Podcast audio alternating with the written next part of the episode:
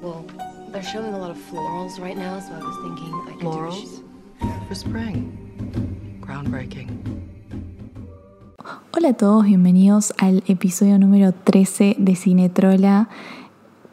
¿Qué episodio? Hacho, ¿qué episodio este? O sea, creo que eh, va a ser el episodio que más pasión le ponga. Probablemente hable muy rápido, ya de por sí me disculpo porque es una temática, es como mi temática favorita para hablar y cuando a mí me gusta mucho algo es como que empiezo a hablar, empiezo a hablar muy rápido, no sé si se dieron cuenta. Eh, se van a mezclar las palabras, voy a decir tipo demasiadas veces, pero bueno chicos, voy a hablar de Medianoche en París, o sea, voy a hablar de Medianoche en París y de A Movable Feast, el libro de Ernest Hemingway, voy a hablar de La Generación Perdida, de París en 1920, o sea, mi momento histórico favorito. Y mm, nada, primero y principal, quiero aclarar algo, que es que Medianoche en París es una película escrita y dirigida por Woody Allen, que es un señor que tiene acusaciones de haber abusado a una menor y em, es importante decir que en este episodio la idea no es glorificarlo bajo ninguna circunstancia. Yo le creo a la mujer, siempre voy a estar del lado de la mujer, no me importa, no necesito pruebas, no me vengan a decir, ay, pero fue declarado inocente, me chupa un huevo. Yo le voy a creer a la víctima. Em, así que nada, no lo vamos a glorificar, vamos a tratar de no mencionarlo, de que esto sea puramente histórico, de hablar de, este, de esta etapa, de este momento histórico tan bello del arte y, y que sea eso, ¿no? Así que nada, espero que les guste and enjoy bitches.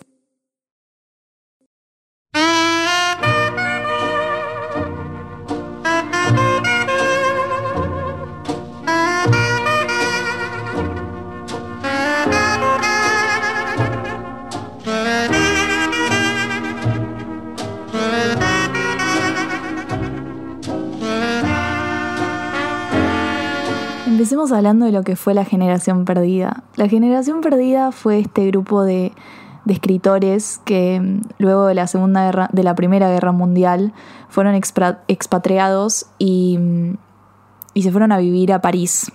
A París en 1920.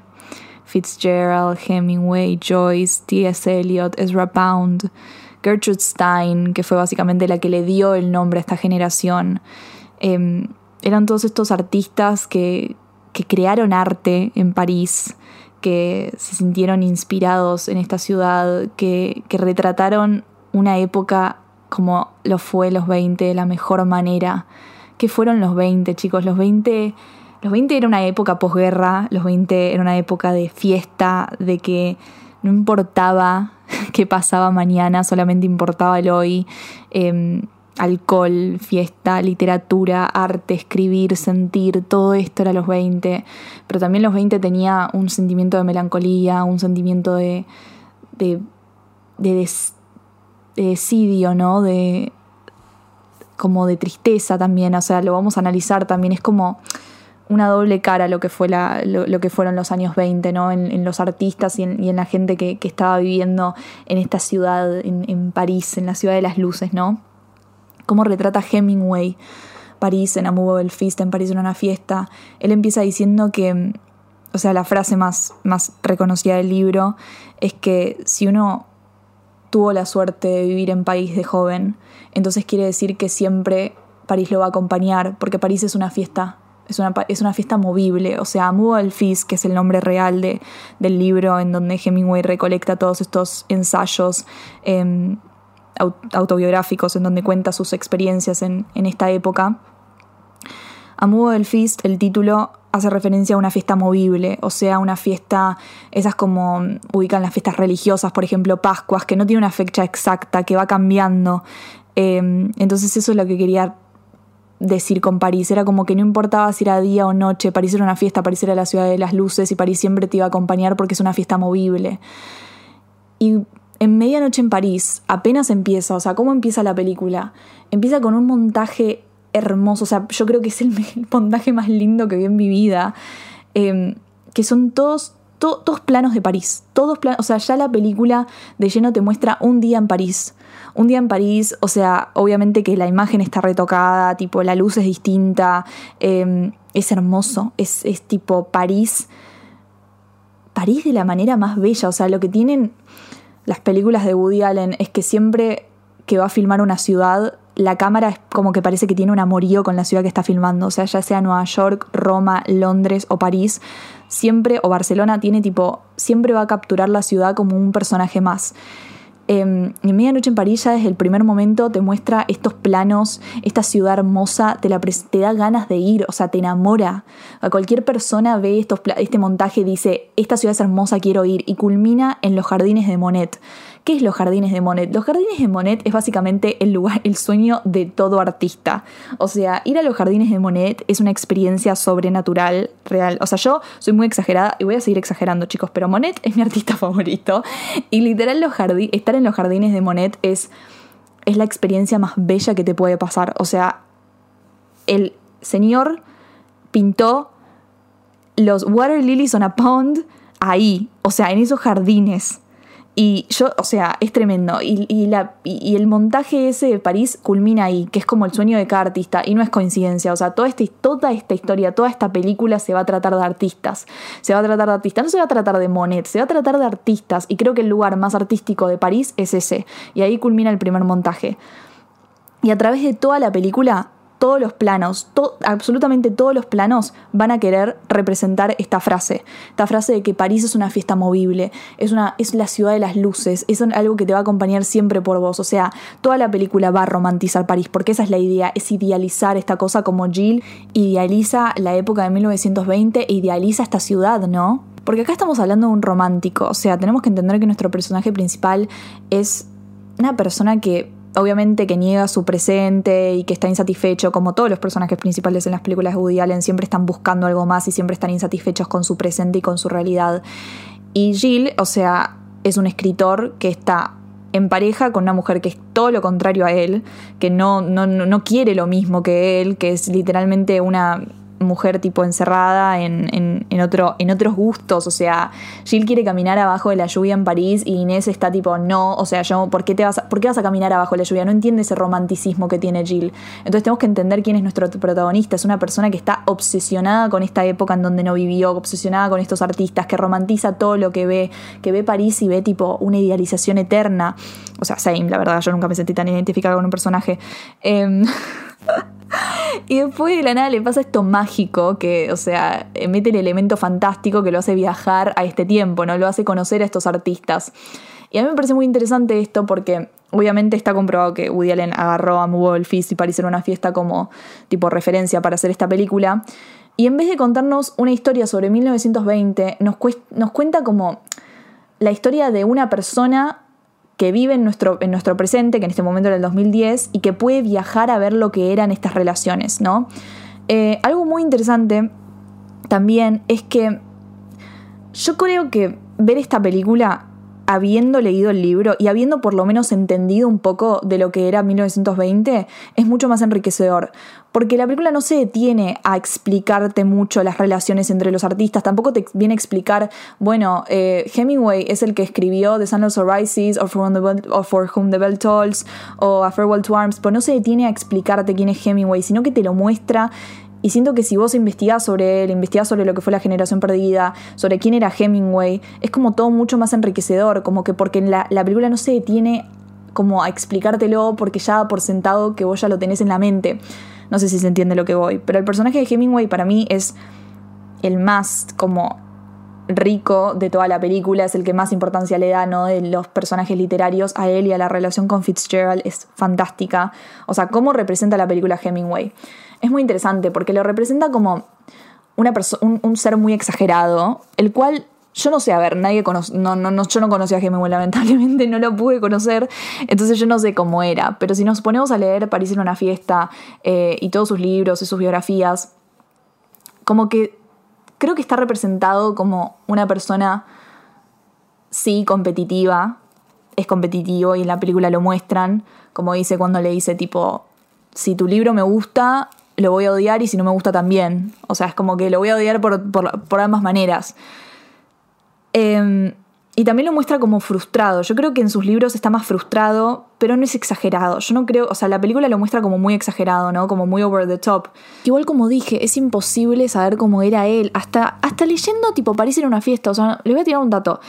París en una fiesta es un libro que se publicó en 1964 que mm, la, la primera edición se, se publicó en 1964 y era como tipo nada, es una compilación de ensayos de Hemingway sobre cuando él vivía en 1920. En este momento lo editó eh, su esposa, su ex esposa Mary, y después una, una reedición que salió en el 2009 en donde lo editó su, em, su nieto, lo editó su nieto. Sí, lo editó su nieto, si no me equivoco, John, lo editó su nieto. Em, y, y ahí como que se agregaron cosas y se sacaron cosas. Y es como que en realidad nunca se supo qué quería Hemingway que se muestre de él, cómo realmente era. O sea, hay un montón de cosas que nunca vamos a saber. Em, pero es una. A ver, ¿cómo se representa Hemingway en Medianoche en París? Es tipo la, representación más como común de lo que era él, tipo este alcohólico, em, que sí, tipo competitivo, pero también exagerado, o sea, como muy, tipo, su prosa, tipo, era muy exagerado, lo que sea. Y cuando leís las ficciones de Hemingway, sí, hay mucho de eso porque él lo que siempre dice es, lo que siempre dice Jackie, lo que siempre decía era que em, cuando, si vos querés escribir algo bueno, tiene que ser verdadero, tipo, you have to write a true sentence, decía, ¿no? Tenés que escribir una frase verdadera y de ahí sale todo. Y en Medianoche en París le dice eso a Jill, tipo, eh, if a book is honest, then it's, a, then it's a good book, tipo, si un libro es honesto, entonces es un buen libro, ¿no? Tenés que escribir desde, tipo, desde tus propias vivencias, desde tus propias emociones, como, tipo, si vos escribís de lo que vos conocés, tipo, entonces va a ser verdadero y va a ser bueno, sí o sí, porque lo estás conociendo y lo está, tipo, vos te, apropias, o sea, no te apropias de las cosas, justamente lo contrario, o sea, vos tipo te apropias de las cosas que vos conocés, ¿no?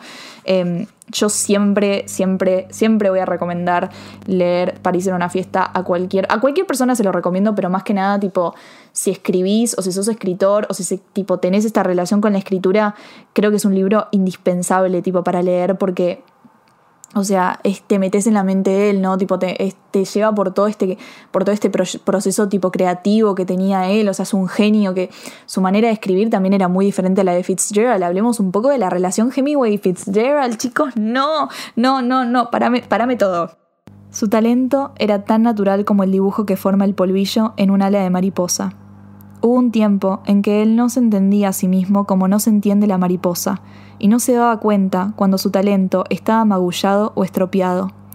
Más tarde tomó conciencia de sus vulneradas alas y de cómo estaban hechas, y aprendió a pensar, pero no supo ya volar, porque había perdido el amor al vuelo y no sabía hacer más que recordar los tiempos en que volaba sin esfuerzo. Chicos, chicos, así empieza el capítulo de Scott Fitzgerald en París en una fiesta. O sea, si este párrafo no te hizo querer leer este libro, yo ya no sé, yo ya no puedo hacer nada. O sea, así Hemingway describía a Fitzgerald. Y a ver, yo amo Medianoche en París, pero si yo creo que hay algo que no hace bien del todo es representar la relación tipo de Hemingway y Fitzgerald en su totalidad. O sea, yo entiendo, no es una, como dije, no es una película sobre la relación de Hemingway, y Fitzgerald, no es, una, no es una película sobre 1920, es una película sobre la idealización de esta época, la idealización de un pasado, de una época de la que no es tuya. Bueno, no importa. Vamos a esta relación. Eh, o sea, si vos ves la película, vos te llevas como que Hemingway y Fitzgerald tipo se querían y se admiraban y como que Hemingway tenía un tema con Zelda, ¿no? La esposa de Fitzgerald, tipo creía que ella iba a ser tipo el final de la carrera de Fitzgerald. Y sí, esto es verdad, tipo todo esto que pasa en la película sí, es verdad, pero es mucho más complejo que esto. O sea, Hemingway y Fitzgerald están muy ligados el uno con el otro, estaban muy conectados, eh, se admiraban mutuamente el trabajo, para mí se amaban, o sea, para mí tenían un amor que no era tan simple como, no sé, bueno, se amaban y listo, no, iba por otro lado, yo creo que el amor que le tenían Hemingway a Fitzgerald era tipo a Hemingway le daba mucha bronca. O sea, esto estoy hablando de todas las cartas que hay de Hemingway a Fitzgerald, de Hemingway al, editor de Fitzgerald, de entre ellos. Bueno, toda la recolección histórica que podés encontrar de ellos dos. Tipo, yo la he leído, creo que casi toda. Em, y no, mentira, no creo que toda, pero bueno, bastante leí de la relación de ellos dos porque la verdad que me interesa muchísimo. Es como que Hemingway lo que le pasaba con Fitzgerald, que lo ves también en este primer párrafo, es que admiraba mucho su trabajo, él lo admiraba a él mucho como artista, pero le daba muchísima bronca que Fitzgerald esté tan absorto en, en su esposa, en Zelda. ¿Por qué? Porque Hemingway tenía este tema con Zelda, que Zelda era como... Zelda también era escritora. pero no era igual, no era, no era tan buena como, como Scott. Tipo, no era buena como su esposo. Y él, como la amaba tanto, como estaba tan como devoto a ella, era como que dejaba de lado su talento y su trabajo para complacerla a ella, ¿se entiende? Era como que Hemingway en una carta escribe que vos como escritor podés escribir para vos mismo o para una persona que amás. Ya esté muerta, presente, viva, no sé, no importa si es tu pareja o lo que sea, tipo, como que vos o escribís para vos mismo o escribís para una persona que amás. Y decía que Scott escribía para Zelda y que tenía una, una monogamia muy extraña en donde era muy devoto a ella y eso era lo que lo iba a llevar tipo a su, a su, a su fin, ¿entendés? Es como esta cosa de estar absorto en la, en la persona que amás, de, que, que, que, no te deja ver tipo tu propio individualismo y bueno, todas estas cosas, o sea, como dije, Hemingway y Fitzgerald eran dos personas, a mí me encanta porque eran dos escritores muy diferentes entre sí. Hemingway era más brusco, hasta, hasta su forma de escribir te das cuenta, tipo, es más brusco, más directo, más honesto. Y Fitzgerald es más de Grey Gatsby, o sea, tiene como un, un charm, ¿no? Lo que se diga, un encanto, un encanto mm, mucho más nada de él, ¿no? Como encantador, más sentimental, más que no es que da tanta como, bueno, esto es así, mm, no era tanto tanta masculinidad, ¿no? Entre lo que sería tipo la masculinidad estereotipada. Eh, no, el macho, o sea, voy a tirar una frase horrible, el macho alfa, ¿no? Qué asco, acabo de decir macho alfa. Eh, me quiero matar.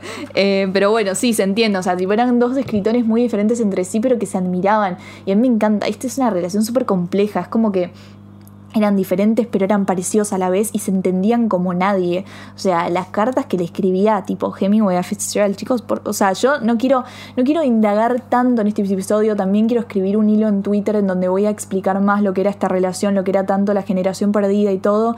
Pero bueno, como ven en la película es como que Tipo, Hemingway y Fitzgerald tienen como, creo que dos, dos intercambios en la película. No tienen tantos intercambios así como ellos, pero como que ves algo que de, esto de decir, tipo, de que Hemingway le dice, esta mujer te va a llevar a tu fin, tipo, esta mujer va a ser tu fin. Como que no la van. Y Zelda y Hemingway se odiaban, se odiaban, obvio, se odiaban con todo su corazón porque cada uno quería algo diferente para su esposo, para, su, para, para Scott. Y Scott era como, wow, estas dos personas, no. Una, una, un triángulo muy extraño, muy increíble de analizarse, lo súper recomiendo. Eh, también Zelda, este personaje que eh, me gusta, a mí me gusta lo que pasa con el personaje de Zelda en la película, porque ella es como, es, es, el, el, pequeño, el, la pequeña vista, el, el pequeño detalle que nos hace ver que esta generación, además de ser toda romantizada y qué sé yo, y que los artistas y que escribían y que aguante París, lo que sea, también estaban muy depresivos. O sea, toda esta, toda esta gente estaba deprimida. Toda gente era posguerra. O sea, la época posguerra tiene mucho de depresión. O sea, ¿por qué te pensás que se la pasaban saliendo de fiesta y ahogándose en alcohol? Era porque estaban depresivos. O sea, y Zelda es un ejemplo, pero perfecto de esto. O sea, en la película literalmente Adriana y, Jill la ven queriéndose suicidar. Tipo, la ven queriéndose tirar al río Sena. Em, y, la paran. Y es como que decís, wow, o sea, toda esta, toda esta época que, que, Jill tenía idealizada, que yo lo tengo idealizada, porque ellos hasta este momento no se dieron cuenta que yo soy literalmente Jill idealizando 1920, no sé. O sea, toda esta, toda esta cosa de que ellos tenían como súper romantizada, en realidad, tipo, esta gente le estaba pasando como el orto, esta gente estaba sufriendo también, estaban deprimidos, la mina se quería suicidar. Entonces, nada, también, tipo, viene a todo lo que era eso, ¿no? Y la película te lo muestra en esta pequeña escena, porque a pesar de que te quiere, o sea, quiere acompañar esta idealización a través de cada plano, de cada personaje, de cómo hablan, la manera en que se, en que, en que, tipo, nada, en que dicen las cosas, que es súper súper atrae, te atrae, querés enamorar, te enamora completamente, también te quiere mostrar esto, ¿no? Como, che, mirá, tipo, puedes idealizar una, una época, pero también le estaban pasando como el orto acá, y después Adriana, que idealiza, que, en realidad ella quiere vivir en la Belle Époque con tu luz, con Trek, tipo, con, con todo el Moulin Rouge, o sea, siempre uno va a querer eh, vivir en una época donde no vivió, o sea, porque bueno, esto, esto del presente insatisfecho, bueno, lo que ya sabemos de la nostalgia de Medianoche en París. Y también, a ver, chicos, se llamaba la generación perdida, ¿por qué se llamaba la generación perdida. Ese nombre se lo puso Gertrude Stein, eh, capa de la vida Gertrude. Vamos a hablar ahora un poquito de Gertrude, pero ella fue la que puso, eh, lo llamó así. ¿Por qué? Porque justamente estaban, era un grupo de gente que estaban, ella decía que estaban perdidos, que se la pasaban tomando y que ya no, no tenían caso. O sea, es una connotación negativa en la que en realidad la que le da a ella. Y me parece fantástico, o sea, su personaje en histórico me fascina y también cómo lo representa en la película, para mí es uno de los mejores que está representado. Em, era esta mujer que era la crítica en donde venían todos los artistas, no solamente los escritores, sino vemos también a los pintores. O sea, en, París en una fiesta no se trata tanto de los pintores, pero en Medianoche en París conocemos a Picasso, nos, nos nombran a Modigliani, aparece Salvador Dalí, o sea, todos estos artistas que también estaban en París creando, pero arte que ahora vemos y decimos, guacho, no, o sea, en esta época venían todos a esta mujer que les daba consejos de arte, les, daba, les, dejaban sus manuscritos, chicos, yo perdón, yo esto yo no puedo, o sea, dejaban sus fucking manuscritos a esta mujer y ella decía, sí, ¿sabes qué? Hemingway publica The Sun Also Rises, ¿entendés? Y el chabón lo publicó, déjate de joder. Son cosas hermosas las que se ve encima, tipo ella que tiene, si vos te das cuenta, tiene eh, cuadros impresionistas colgados en, en, su estudio, eh, está tratando de comprar otro matiz, o sea, y te pones a pensar en la historia del arte y claro, porque ya en ese momento, o sea, tipo los impresion el, impresionismo en ese momento ya era como wow, boom, tipo, la había, había roto, tipo, en cambio cuando recién salió todo el mundo los criticaba, ya Matisse era súper conocido, Pablo Picasso que tipo era un genio y, tipo era un womanizer y tenía un montón de amantes y todo lo que quieras. Y Adriana, que de la nada te tira, tipo, que era la amante de Modigliani. O sea, chicos, no puede ser, ¿entendés? O sea, es como... O sea, yo siempre digo lo que les decía al principio, yo creo que esta película se disfruta muchísimo más si te, si te pones a, investigar sobre lo que fue esta generación, si te pones a leer la literatura de Fitzgerald, si te pones a leer la, literatura de Hemingway. La idea no es sonar pretenciosa en este momento, perdón si estoy sonando pretenciosa, pero es tipo mi, mi momento histórico favorito y, y es hermoso, o sea, es hermoso. Y sí, lo estoy romantizando y lo voy a seguir romantizando por el resto de mi vida. Em, pero no hay nada más lindo que ver Medianoche en París y entender nada a Pablo Picasso hablando de arte, de arte con Gertrude Stein, ¿entendés? tipo Hemingway hablando con Fitzgerald, Cole Porter tocando eh, Let's Fall in Love, que es tipo Let's Do It, que fue tipo su, su breakout, o sea, cómo la rompió en Broadway, ¿entienden? Tipo, estamos hablando de Cole Porter. Eh, nada, es un fanatismo eterno este podcast, perdón, perdón, sí, sí, es literalmente 22 minutos ya va de Barbie eh, siendo fan, pero nada, yo creo que no hay, no hay nada más mágico que esta película. No hay nada más mágico. Y la magia también está para representar esto, ¿no? Tipo, o sea, toda esta idealización que tenía Hemingway de París, o sea, en París era una fiesta.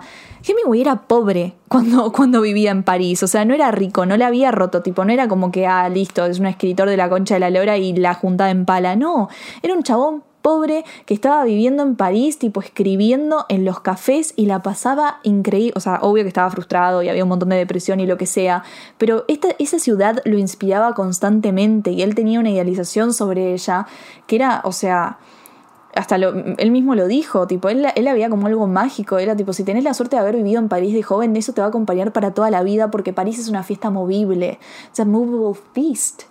Y, eso es lo que quiere también causar Medianoche en París, cada plano, el factor fantástico que tiene, el factor mágico, es para acompañar la magia en sí que tiene esta ciudad y la magia que tenían estos escritores y cómo los inspiraba a los artistas para crear este arte que ahora nosotros tenemos como clásicos. O sea, nosotros vemos un Picasso y es un clásico, vemos, leemos un, eh, un libro de Hemingway, Fitzgerald o James Joyce o T.S. Eliot o Ezra Pound y decimos es un clásico. Es como escuchamos a Cole Porter y es un clásico y esto todo se creó acá alrededor de esta ciudad, o sea, Medianoche en París y A Movable Feast son dos cartas de amor hacia esta ciudad, hasta París, hacia París y cómo ella tipo fue una inspiración y sigue siendo una inspiración para todos y, y cómo, o sea, en sí misma la, la ciudad en sí ya es tipo el epítome de la romantización. Es caminar por el Boulevard Saint Germain, es tomar un café en Le Dieu de Magot, en el Café de la Flor y es nada, ¿entendés? Transportarte a una época, además de que Europa en sí es el viejo continente y tiene esta cosa de que está detenido en el tiempo, París, su arquitectura y todo, te transporta, o sea, te transporta a otra época, no es, no es como que está modernizada, sí hay una parte que sí, pero bueno, no importa, o sea, es como que está todo ahí, ¿entendés? Tipo, están los cafés, está el, está el boulevard donde todos caminaban y, y, esto es Medianoche en París, es, es ver es ver esta ciudad a través de ojos idealizados, hasta el último plano, a pesar de que, de que Jill acepta y tiene todo este monólogo en donde acepta que, que, que, la nostalgia, nada, es negar tu presente y que siempre el presente vas a estar insatisfecho con él, porque como que así es la vida, la vida misma no es totalmente satisfactoria y bueno, lo que sea, eh, aún así, él va a seguir, él sigue con su, con su idea tipo sigue tipo idealizando, ¿no? Pero en vez de idealizar este pasado, va a idealizar el presente. Como Hemingway idealizó París en su presente. O sea, Hemingway no es que quería vivir en otra época como Adriana quería vivir en la Belle Époque. Hemingway idealizó ese, esa ciudad de París en 1920. Era su presente, él estaba pobre y todo, y aún así escribió Movable Feast y te enamora de esa ciudad, te enamora del de su presente. Y como Jill al final de la película se transforma en ese Hemingway de alguna forma, ¿no? Tipo, se transforma en Hemingway aceptando su presente y diciendo, che, voy a idealizar París en mi vida, en mi año, en el 2010, y se va con, nada, se separa de Inés y, se va con, con, esa mujer francesa, no se queda con Adriana, se va con la mujer esa del mercado, bajo la lluvia, idealizando la ciudad tipo parisina, el, su presente parisino. Es, es eso, es, es romantizar tu, tu, tu vida en el momento en el que estás.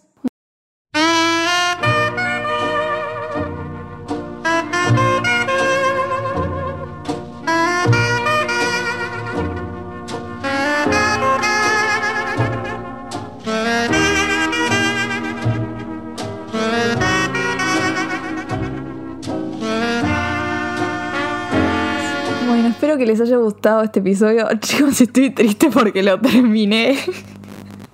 Estoy triste porque se terminó este episodio. O sea, la pasé re bien hablando. Eh, posta, creo que es el episodio que más disfruté.